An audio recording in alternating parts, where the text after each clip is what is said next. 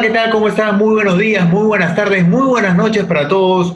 Esta es eh, En Pelotas Podcast. Vamos a hablar el día de hoy porque en los últimos meses se ha generado una interrogante bastante importante. Porque sabemos que Paolo Guerrero está atravesando sus últimos años en el fútbol y hay que, hay que ver quién va a ser el que va a agarrar la posta del delantero del Inter de Porto Alegre. Por eso vamos a hablar junto a Renan y junto a Omar con uno que tiene, una persona que tiene los pergaminos, que tiene los créditos para hablar de este tema. Un delantero de raza que anotó goles donde estuvo, que fue goleador, que estuvo eh, importante, anotó goles importantes incluso en la selección nacional. Estamos hablando de Johan Fano. ¿Cómo estás, Johan? Hola Jorge, hola Omar o Renan. Eh, primero agradecido a ustedes por la gentileza de la llamada y siempre es lindo poder conversar del fútbol que es algo que nos apasiona y, que siempre es muy ameno tener una charla eh, que venga todo lo relacionado al fútbol, que es nuestra pasión. Listo. Eh, ¿Qué tal, Johan? Me, muy, muy eh, emocionado de tenerte. En realidad, nosotros, bueno, hemos crecido viéndote, anotando goles, hemos gritado muchos goles tuyos. Creo que, creo que. no, no, no, fue, no fue esa mi intención, este, pero eh, muchos de tus goles están en nuestra, están en nuestra memoria, están en nuestra, están en nuestra memoria, y eh, queríamos comenzar preguntándote, así como eh, todos pues cuando vamos creciendo tenemos un, referente, ¿tú con qué nueve de referente creciste? ¿Con quién fue tu referente y, por, por la persona quizás por la cual elegiste ser, ser nueve? Pues mira, yo tenía dos referentes extraordinarios.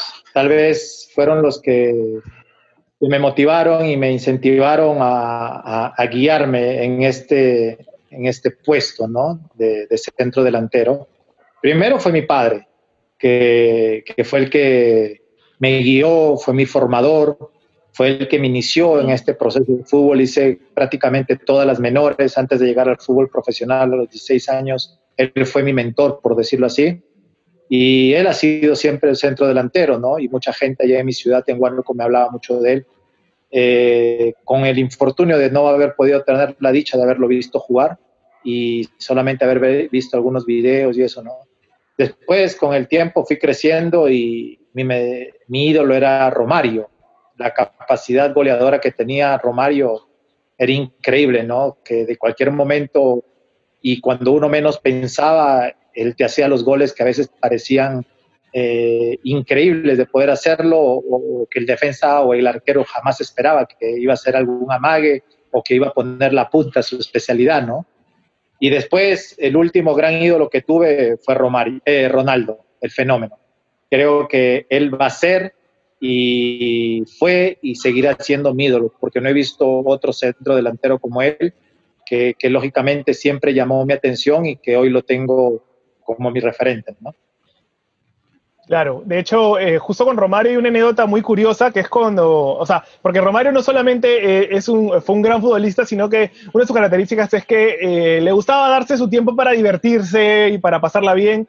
Y en un partido en el que Cruyff era el técnico del Barcelona, de ese Barcelona de los, años 90, él le dice, pues, este, tengo, este, se acercaba el carnaval de Río, ¿no? Y él le dice, oye, si tú te haces dos goles, en el partido yo te dejo ir. Comienza el partido y eh, ahí nomás Romario hace dos goles y le dice, le hace una seña a Cruyff y Cruyff lo saca y le dice, bueno, ándate, ya cumpliste con lo que tenías que cumplir, ¿no? Creo que eso explica la facilidad con la que tenía, que tenía Romario para anotar goles, ¿no? No, era un jugador increíble, era un jugador que verdaderamente, pues, eh, era muy intuitivo y lógicamente a veces los defensas pensaban que iba a hacer algo y al final salía con otra cosa diferente. Y pues lo que a él le caracterizó fue que muchas de sus definiciones y muchos de sus grandes goles fue la punta, ¿no? Y creo que él lo dominaba a la perfección. Creo que no ha habido otro jugador que defina como él eh, con esa parte del pie y que lógicamente eso lo llevó a hacer goles que a veces eran impensados, como te digo, ¿no? Y que su calidad pues ha seguido plasmada y seguirá plasmada, ¿no? Por el correr de los años.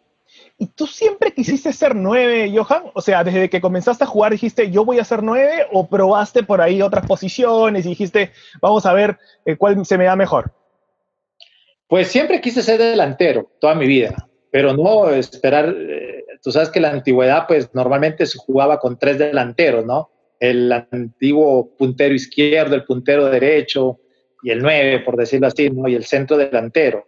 Creo que la terminología hoy del nueve ha cambiado un poco. Ahora se le reconoce más como el nueve porque los esquemas y los funcionamientos de los equipos ha variado, porque normalmente ahora a los antiguos punteros se les llama extremos y al, al centro delantero, eh, lógicamente, se le llama como nueve. Y antes, pues tú sabes que los delanteros, los tres de arriba, no tenían la obligación que hoy habitualmente cumplen, ¿no? Los extremos, que es a veces regresar o, o acompañar también al lateral cuando te van al ataque, todo eso. O sea, mucho ha cambiado en el fútbol, todas esas posiciones y que lógicamente, y los nombres también, ¿no? Pero siempre me gustó hacer goles, desde que estuve en los juveniles me gustaba hacer goles y, y después ya fue creciendo mi pasión por, por ser centro delantero. Está bueno. Eh, Omar, tú tienes una pregunta, sí. Sí, Johan, eh, cuando uno empieza a hablar de nueve, generalmente suele pensar a veces en, en jugadores de, no sé, pues un metro noventa, 85 kilos, grandes, fuertes, que van al, al cabezazo, pero tu, tu referente, tu primer referente internacional fue Romario, que no era una persona necesariamente con, con esas características, ¿no? Eh, de hecho, era un delantero o un 9 que, que, no era, como suelen decir, no, no era un indocumentado cuando jugaba fuera del área. ¿Tú, tú qué 9, eh, qué tipo de 9 sentías que eras tú? ¿Cómo te percibías tú como, como 9? Pues yo era totalmente diferente a Romario, a Romario ¿no? aunque sea el 10% de lo que tuvo él o lo que tuvo Ronaldo, ¿no?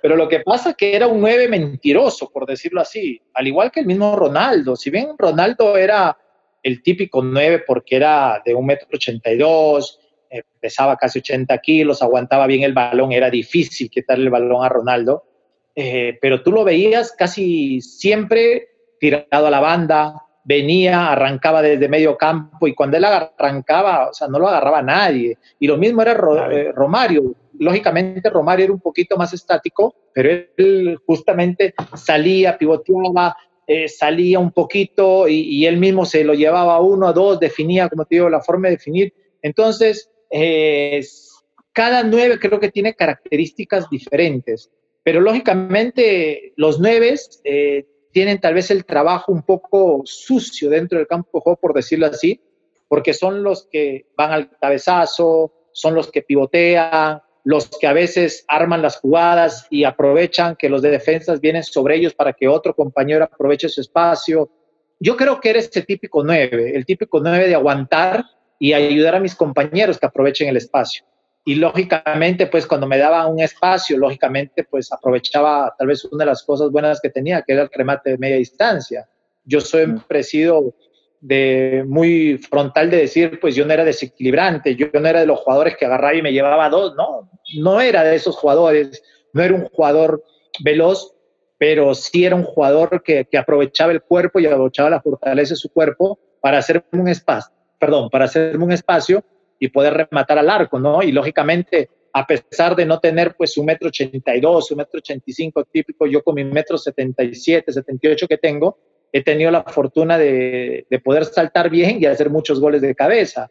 Pero a veces no pasa simplemente por el hecho de tener buena altura, porque a veces tú tienes jugadores de un metro ochenta y cinco y saltan 20 centímetros del piso. Y no saben qué hacer. Es lo que normalmente utilizan en el fútbol, que es el timing, ¿no? El timing es el momento oportuno de atacar el balón. Y eso, pues, yo he tenido dentro de mis virtudes unas esas, ¿no? Pero si a mí me decías, Johan, tírase la larga, no, a mí me alcanzaba una tortuga. O sea, no era. que aprovechar mis virtudes y, normalmente pues los técnicos ya me conocían y los padres me daban, a mí cuando me la tiraban larga no era eh, para otro, para mí no era, ¿no? O el decirme, yo, llévate a dos o tres, tampoco, porque, porque no era lo mío, ¿no? Entonces yo creo que cada, cada jugador tiene que aprovechar sus virtudes, ¿no? Y, y, y tratar de que eh, lo puedas acrecentar a través del tiempo, ¿no? Hola, Johan era el, típico nueve sucio que a veces aguantaba, pivoteaba, que a veces no podía hacer los goles, pero sí el, el esperar que los defensores vengan y me marquen o venían uno, dos, ese sacar a dos jugadores de su espacio es aprovechado por mi compañero y ellos al final en lo que marcaba. A veces uno no marcaba, pero sí se quedaba con la tranquilidad de haber colaborado con el equipo, ¿no?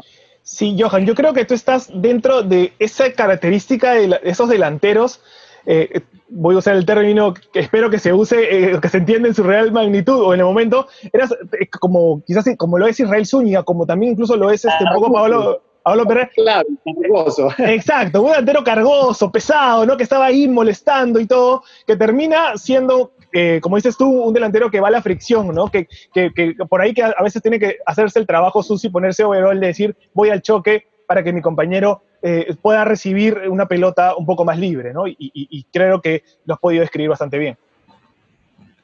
Era así, era así, ¿no? Porque lógicamente yo, como te digo, pues aprovechaba la fortaleza de mi cuerpo y la fuerza que tenía para, para poder tal vez con los brazos sacarme un rival y aprovechar el espacio para poder rematar al arco, ¿no?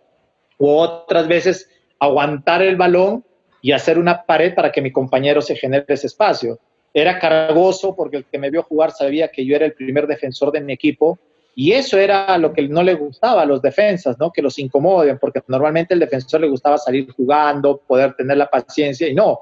Yo ni bien el defensor tenía el balón y los presionaba y eso era lo que, lo que tal vez a ellos les molestaba. Por eso que a veces me comía muchas patadas, muchos fouls, que eso también ayudaba a mi equipo para generar un tiro libre, un, no sé, eh, una falta que pudiera traerle beneficios a mi equipo. Ahora, Johan, tú has dicho hace un momento algo muy cierto, el fútbol ha cambiado y eh, hay equipos, sobre todo en Europa, que están obviando al 9. El Barcelona, que usaba Messi de falso 9, eh, lo ponía un poco más retrasado. ¿Te imaginas realmente un fútbol o el fútbol sin, un centro delantero, si un 9 es un goleador? No. Ahora, eh, el 9 el único equipo que he visto jugar sin un típico 9 es Barcelona, porque si te das cuenta, eh, muchos equipos juegan hasta con dos 9. Por ejemplo, eh, te hago mención a este equipo a... Ay, se me fue ahorita. Eh, bueno, ahorita te lo menciono. Pero, por ejemplo, el mismo Liverpool. El Liverpool tiene jugadores desequilibrantes y goleadores, con Salah, con Firmino, que Firmino tú no lo caracteriza como normalmente como un 9, pero es un 9 que hace muchas veces el trabajo sucio, que sale, pivotea, se mueve por la... A lo que voy es que el fútbol ha cambiado en qué sentido, en que ya no encuentras el 9 al que muchos hacen referencia, el grande, el buen de buen cuerpo, el que pivotea. Ahora los 9 modernos salen, juegan, se van por las bandas, son más desequilibrantes, pero también cumplen lo otro, que es aguantar, pivotear, cabecear, ¿no? El caso, por ejemplo, de Ibrahimovic.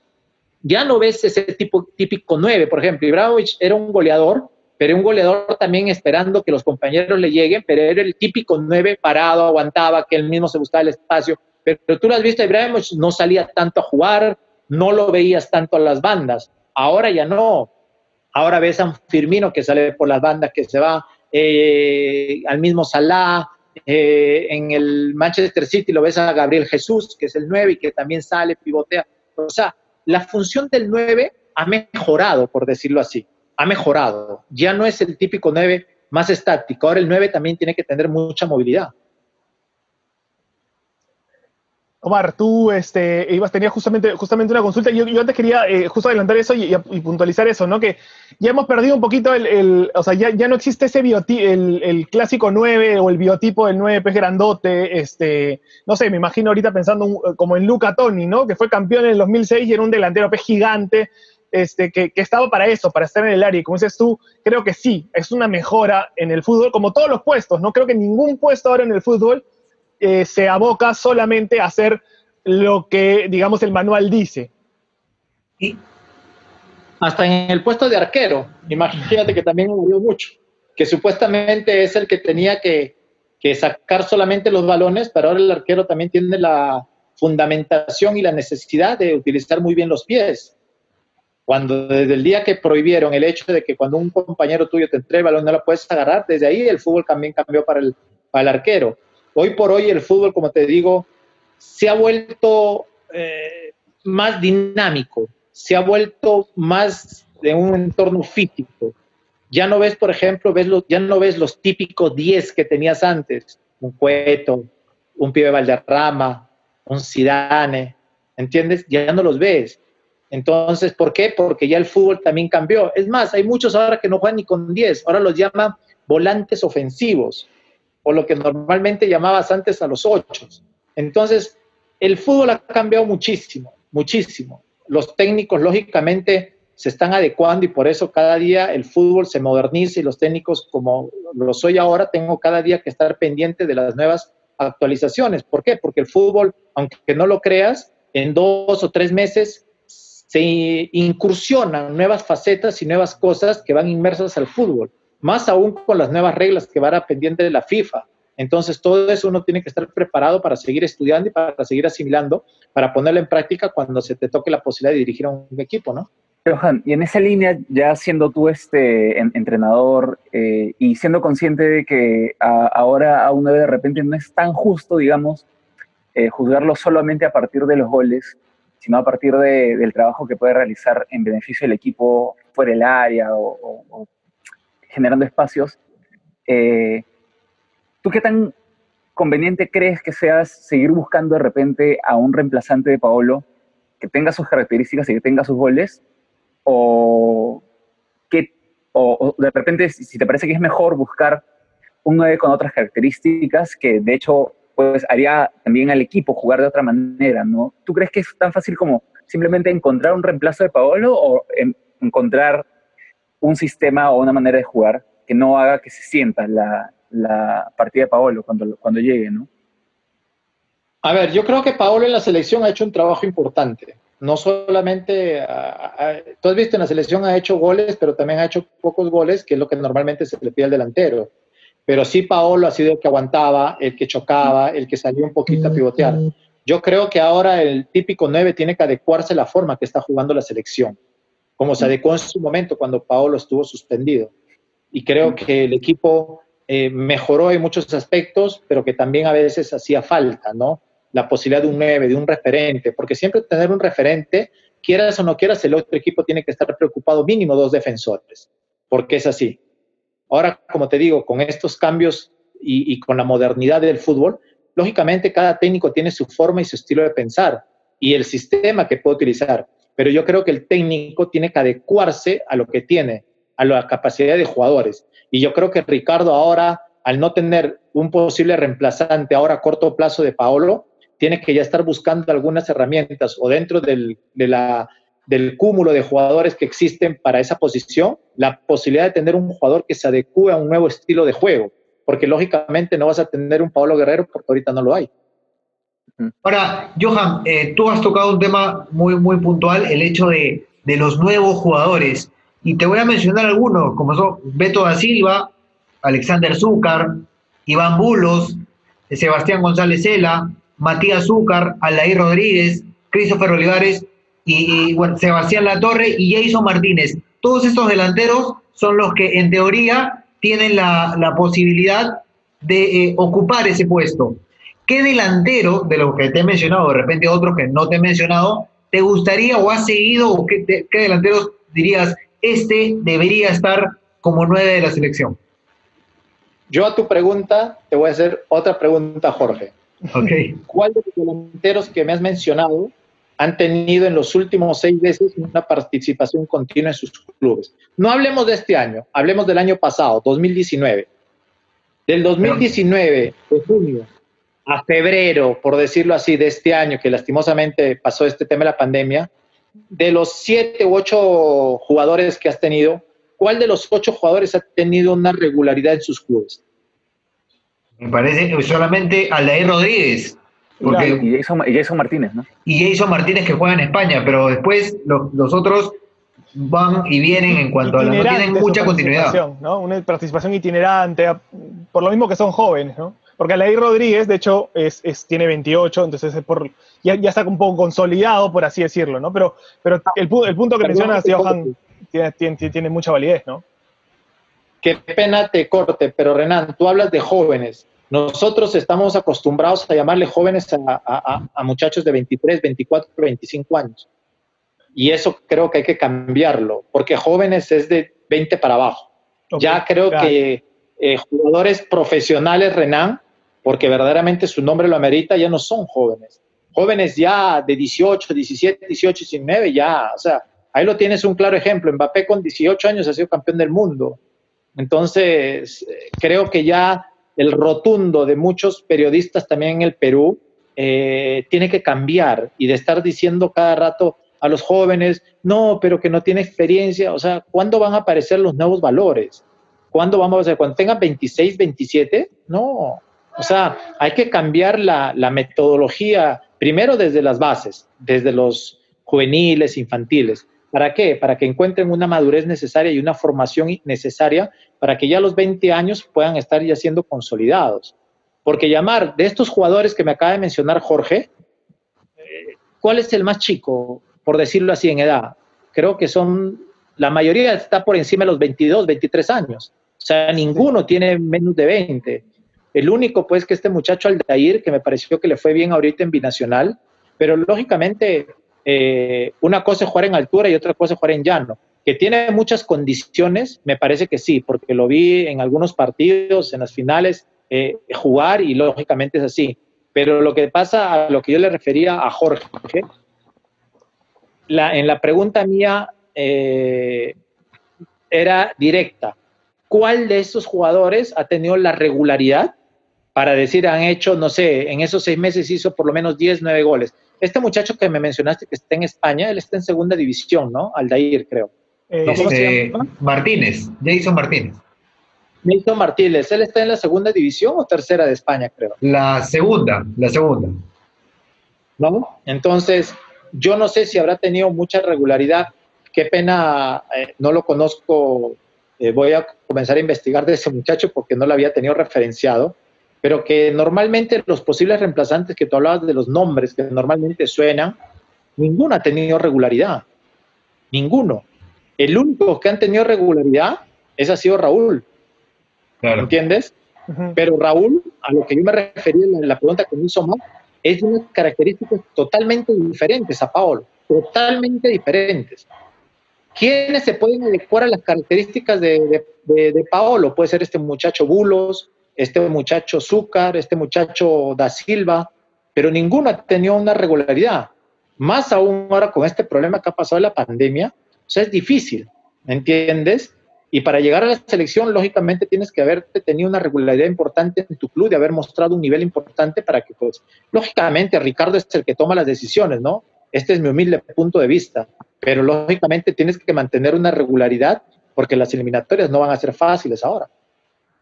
Johan, eh, hace un rato mencionaste a Mbappé, campeón del mundo, y un miembro de, ese equipo campeón del mundo fue Giroud, que es un delantero que, eh, claro, muy, muy importante, que creo que casi todo de Tech quisiera tener en su equipo, pero que por alguna razón eh, la prensa le dio duro porque era como el delantero que no remató casi ni una vez al arco, ¿no? Entonces, o una sola vez, creo, claro.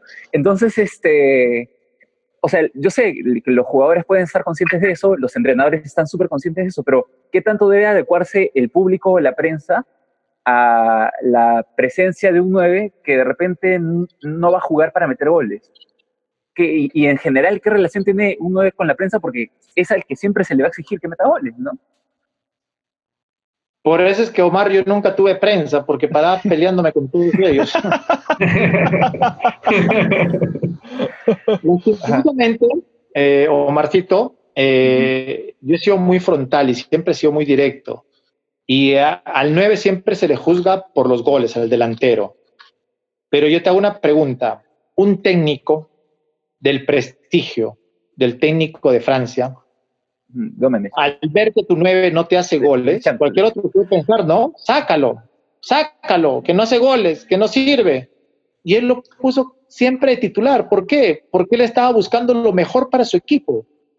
¿Y a dónde lo llevó eso? Ser campeón del mundo. Y no hizo ni un gol, Giroud. O hizo uno, creo. No, no, no, hizo, ah, ah, no, no hizo goles. Algo debe saber de Shams que, claro, campeón del mundo como jugador y campeón del mundo como entrenador, algo debe saber de Shams. A eso me refiero. O sea, mira, mira el análisis que tiene él como técnico, pensando no en el periodismo, pensando no en la gente, sino pensando en el favor del equipo.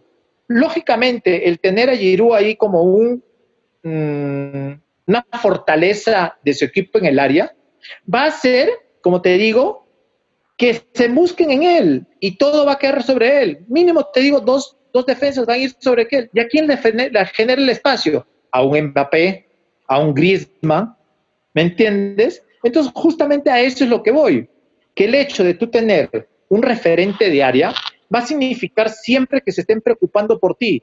¿Y a quién le genera la posibilidad de tener mayor actividad y mayor posibilidad de estar frente al arco? Es justamente a tus demás compañeros, en este caso a Mbappé, en este caso a Griezmann. O en este caso hasta el mismo volante, porque inclusive hay este, este volante, hasta Canté pisaba el área. Claro. ¿Entiendes? Entonces, o el mismo va.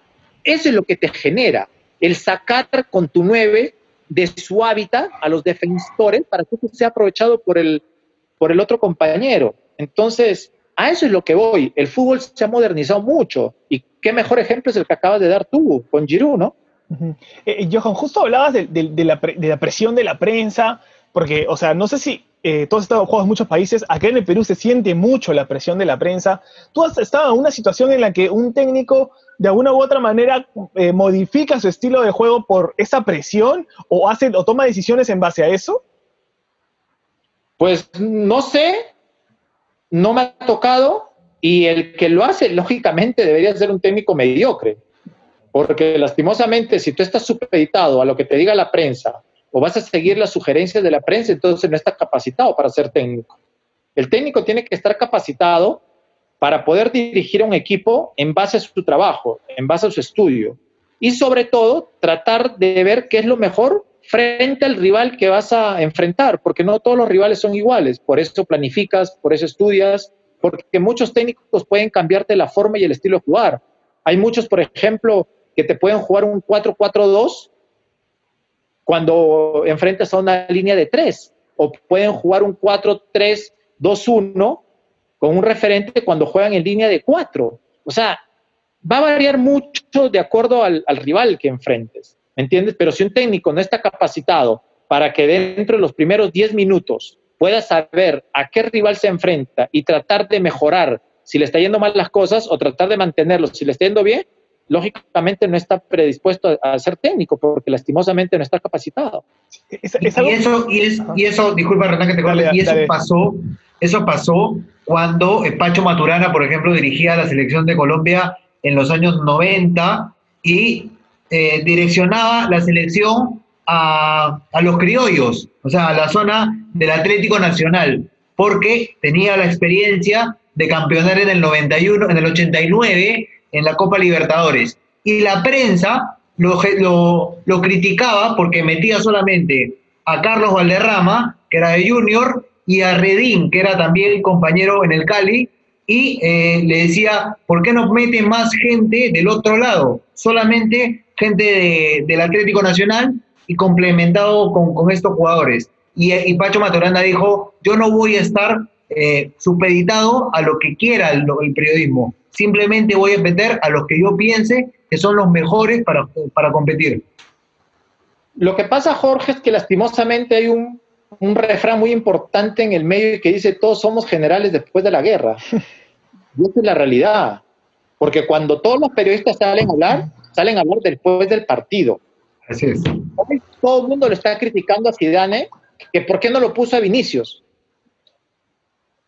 Hoy todo el mundo le está criticando al de la Juventus que por qué no jugó Dybala de una. O sea, todo el mundo critica después de, pero nunca hacen un análisis antes de. Por eso es que lastimosamente el técnico siempre va a ser criticado. ¿Por qué? Porque lastimosamente él tiene que tomar decisiones en segundos. Y como te dije, a veces en un partido, a veces dicen, ¿por qué ha hecho un cambio a los 15 minutos o 20 minutos? Es justamente porque el técnico busca la posibilidad, no porque el jugador esté jugando mal, sino busca adecuar su equipo al rival. Porque si un eh, rival, por decirte un pequeño ejemplo, un rival te está atacando por derecha y te está llegando por derecha y te está llegando por derecha y te está llegando por derecha, seguramente va a adecuar un cambio para que justamente pueda tapar ese espacio. Y son infinidad de cosas, pero el técnico tiene que estar pendiente del partido para poder analizar el rival, analizar su equipo y poder plasmar una idea mejor, siempre y cuando le esté yendo bien. Entonces, como te digo, todo el mundo va a ser general después de la guerra, ¿no? Yo personalmente, yo personalmente te lo digo, yo antes de que juegue, yo dije, ¿por qué no juega Vinicius? ¿Me entiendes? O sea, yo. Felizmente lo dije antes, porque después si lo hubiera dicho después me hubiera, ah, claro, general después de la guerra, ¿no? Pero son simples opiniones, son simples opiniones que hay que respetarlas, pero a veces incomoda que muchos periodistas se toman muy a pecho eso, pero después de, si no, pues los periodistas que ahorita trabajan, todos serían técnicos y todos los, y, los académicos equipos. Pero habríamos ido, habríamos ido al Mundial del partido. Yo lo saco campeón a todo mundo.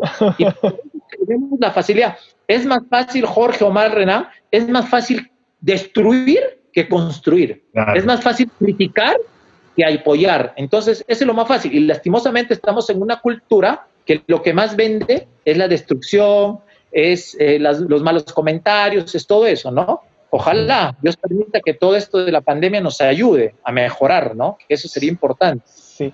Justamente. si, te, peleabas con la prensa siendo delantero, ahora como entrenador, este, vas, a, tener ahí. Felizmente, en los 21 años de fútbol como jugador, yo creo que una de las cosas de las cuales me arrepiento en el fútbol, eh, o la única, es de que de haber sido muy, muy frontal, de haber sido muy directo, que eso me cerró muchas puertas y yo creo que en la selección también me cerró muchas puertas. ¿Por qué? Por ser muy frontal, muy directo. Y he tenido muchas peleas, y he tenido muchas discusiones con compañeros, porque justamente eh, a mí siempre me gustaba darme el 100, 200%. Y a mí no me gustaba ver a compañeros o alguien que no corre y que no meta o que no deje lo último por el equipo. Y lastimosamente, pues eh, yo nunca he estado inmersos en, primero, en ser un chupamedias, en ser un lambiscón, en ir y estar detrás, o como dicen el popular, ayayero, o el tener, como se dice, mi, mi papi en algún lado. No, no he sido de esos. Me ha costado mucho lograr lo que he logrado, pero yo creo que eso me ha cerrado muchas puertas. Por eso es que no digo que, eh, por eso es que te digo que no he tenido prensa. Y creo que me cerró las puertas más importantes que me cerraron fue en la selección, por muchos motivos. Claro, pues ya no vienen al caso porque ya pasó muchos años. Pero una de las cosas que me arrepiento y que tal vez debería haber aprendido a, a tratar de sobrellevarlas y no ser tan directo es eso que hoy, lógicamente, ahora que soy técnico, lógicamente voy a tratar de mejorarlas y estoy tratando de mejorarlas. ¿Para qué? Para no cometer los errores que tal vez lo cometí como jugador, ¿no? Y justamente, ya, volví, ya haciendo un resumen de, en cuanto a, a, lo que nos mencionaste respecto al 9, la selección, que es el tema eh, central de esta, de esta entrevista, mencionas una de las cosas que debería haber sí o sí es eh, continuidad, ¿no? En este 9. Y respecto a esta relación con la prensa, porque es inevitable, ¿qué recomendación le darías tú eh, a este, estos nuevos jugadores que están entrando a selección y que van a tener el peso de reemplazar a Paolo Guerrero, que aunque sabemos pues que, que no lo va a reemplazar, igual se va a hablar mucho de eso, ¿no? Entonces, ¿qué consejo le podrías dar tú? Lo primero es que se pongan lo que ustedes tienen ahorita en los oídos. Grande. Porque van a comer, van a comenzar a ver comparaciones y comparaciones odiosas no, es que Paolo hizo esto y tú no estás haciendo, pero que Paolo la aguantaba mejor y él cabeceaba menos, que él pateaba más. Van a haber comparaciones y comparaciones odiosas, porque Paolo está dejando un nivel muy alto ahí en la selección, ¿no? Entonces van a haber comparaciones y el 9 o el futuro 9 que llegue, lógicamente tiene que equiparar esas cosas, que le va a costar, le va a costar, pero va a tener que ponerse unos tapones bastante, bastante grandes en los oídos porque lo primero que tiene que hacer es dejar de escuchar.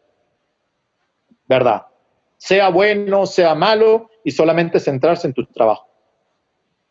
Es, una gran, es una gran, este, eh, eh, es un gran consejo porque, porque claro, o sea, eh, es, es, es, común pues en, en, la prensa y va a ser aún más común ahora cada vez que Guerrero se vaya acercando a ese, a ese retiro. Bueno, Johan, eh, creo que esta entrevista, eh, esta primera parte, digamos, eh, la hemos concluido. Es una parte en la que hemos conversado un poquito sobre cuáles son las características que debería tener el nuevo 9 de la selección y creo que nos ha dejado bastante claro esas características desde tu punto de vista. Y ahora ya para acabar, vamos a hacerte algunas preguntas un poquito más cortitas, como para que nos respondas y que nos cuentes un poquito tu, tu punto de vista. George, ¿tienes ahí algunas preguntas? A ver, Johan, describe tu juego en una sola palabra. En una sola palabra. O en dos o en tres, como quieras. cargoso y goleador. La mayor virtud que tenías como futbolista. Ser constante. Un técnico que te ha marcado. Ahí sí tengo tres. Mi padre, Roberto Mosquera y Jorge Sampaoli. El mejor técnico que te dieron esos, uno de los tres, este... El mejor consejo, ¿no? O el mejor, perdón, el mejor consejo, perdón. Roberto Mosquera. El consejo que me dio una vez que yo me creía el mejor del mundo cuando estaba en Bolognesi y quería sacar el córner yo, ir a cabecear y hacer el gol. un momento bastante difícil en donde Roberto me, me, habló y me habló con mucho amor, por eso que le tengo un gran cariño al profe y me habló cosas bastante importantes. De paso me sentó como tres o cuatro fechas y que me sirvieron. y lo que verdaderamente era el trabajo en equipo. Otra, otra pregunta, ¿cuál fue el triunfo que más celebraste, Johan? Cuando campeoné acá en, eh, con el Once Caldas. Eh, ¿La derrota que más te dolió? La de Vasco da Gama con Universitario. Ah, ah, ah Mario, Mario, nosotros también lo, hemos revivido, lo hemos revivido. Eh, pasó, Sí, sí, sí. sí. Me viene una tristeza enorme, de verdad. Un par, un par, hay un par de lágrimas de mi parte cayeron, lo voy a, lo voy a decir. ¿ah? Eh, si no hubiese... Hubo bastante, bastante lágrimas. Sí. si no hubiese sido futbolista, ¿qué hubiese sido? Médico. Médico. Aunque no lo crean, era medio nerd en el colegio. ¿ah? ¿Y, qué especialidad hubieras tenido? Pues me gustaba mucho, no sé, el médico general, pero me gustaba también la odontología. Pero era, tenía buenas calificaciones en el colegio, sobre todo en química, física, matemática, aunque no lo crean. ¿no? En la universidad también, ojo que la universidad está en el tercio superior, ¿ah? Tú has estudiado en la universidad con, con mi tío, con Martín Sommerkamp. Pregúntale a Martín, ahí está ¿Ah, Martín debe ser testigo. ahí me cuenta. Eh. Tengo testigos, tengo testigos. eh, Johan, eh, un consejo que le das a un jugador chico de menos de 20 años. Siempre les he dado el consejo más importante, que no piensen vivir del fútbol, sino vivir para el fútbol. Y que todo lo que puedan generar a través del fútbol lo sepan invertir. Y que el mejor consejo que puedan escuchar son de sus padres o hermanos. Johan, ¿qué pasó por tu cabeza? ¿no? Siempre les he dicho que lo primero que tienen que hacer es no comprarse un carro, sino una casita. Johan, ¿qué pasó por tu cabeza cuando la pelota entró al arco de Argentina? ¿Qué no pasó? Yo cuando me tiro, no vi que había entrado el balón, me levanté y vi el balón adentro, ah. corrí, corrí desesperado, buscándole a mi madre en Occidente, pues quién la iba a encontrar en ese momento. Se ve, se ve la celebración, ¿no? Que estás buscándola. Que, sí, ¿quién la va a encontrar ahí? Pues si para colmo mi madrecita sufrió un, ¿cómo se dice? Un mareo y se cayó. Ah. De, la, de la emotividad.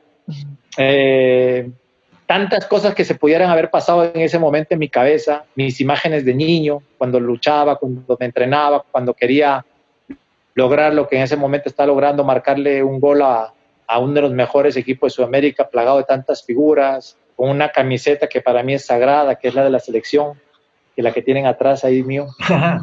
Tantas cosas, ¿no? Tantas cosas que se pasaron por mi cabeza.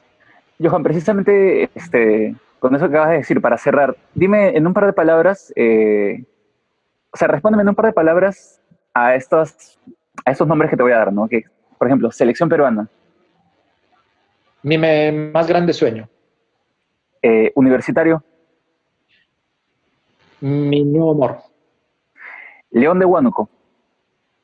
Eh, hincha y, en el fútbol mi primer amor. ¿Y Bolognesi? Agradecimiento y un cariño especial por la institución. Perfecto. Johan, eh, he estado, he estado, he estado eh, averiguando un poquito sobre, sobre algunas, conversando con algunos guanuqueños que, que, bueno, que sean cercanos a mí. hay algunas preguntas que también me han hecho, me, me dicen que podríamos hacerte, a ver, a ver, a ver si le...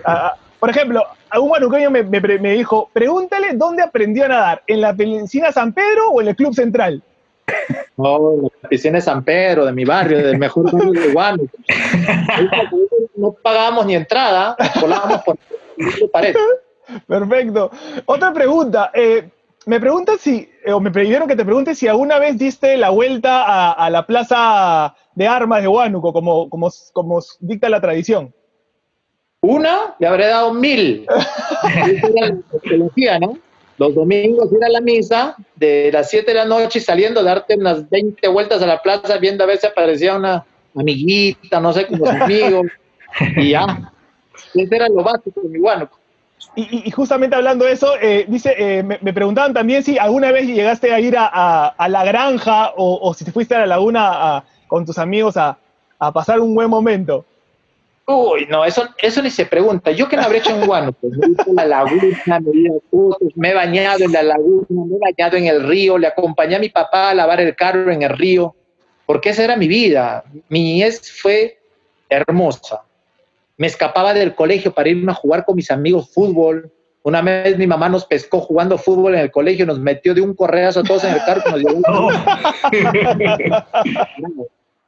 Anécdotas que nunca. Yo que no he hecho en mi guano, con mi vida era feliz, era poner mis piedras en el barrio y jugar, o poste a poste, saliendo de ahí comprarse un sol de pan, una Coca-Cola de dos litros y esa era nuestra comida o el budín. No, ¿qué he hecho? Lo más importante era llegar el domingo, porque el domingo ya sabías que tu mamá y tu papá te sacaban a comer tu pachamanca, tu picante cúitulo. Mira cómo se me hace agua la boca. No. a esta hora todavía. La, hora, además. La hora, además. Yo, estoy como loco que, Dios permita que, esta pandemia pase pronto para agarrar un avión y, ojalá en, en, diciembre, cada vez que voy a hacer mis obras de caridad, comerme mi pachamanca, mi cuy, mi, mi locro de gallina, comerme mi tocos, mi mazamorra de calabaza. Son cosas que, así me digan serrano, me digan lo que quieran, no, eso es serrano, pues. O sea, yo no entiendo los limeños que tanto juzgan de chulo, de serrano, ellos de dónde No, me, me que son americanos, ¿no? Lastimosamente vivimos en una, una sociedad muy, muy plasmada de prejuicios y prejuicios tontos, ¿me entiendes? Y que a mí me dicen, Johan, pero tú, ¿qué esto? ¿Qué haces? Sí, te dije, he tenido la suerte, gracias a Dios y gracias al fútbol, de comer en los mejores restaurantes, pero si yo voy y me siento en una carretilla, me siento a comer en una carretilla. Yo no tengo ningún problema, yo no, tengo, yo no manejo ningún estereotipo.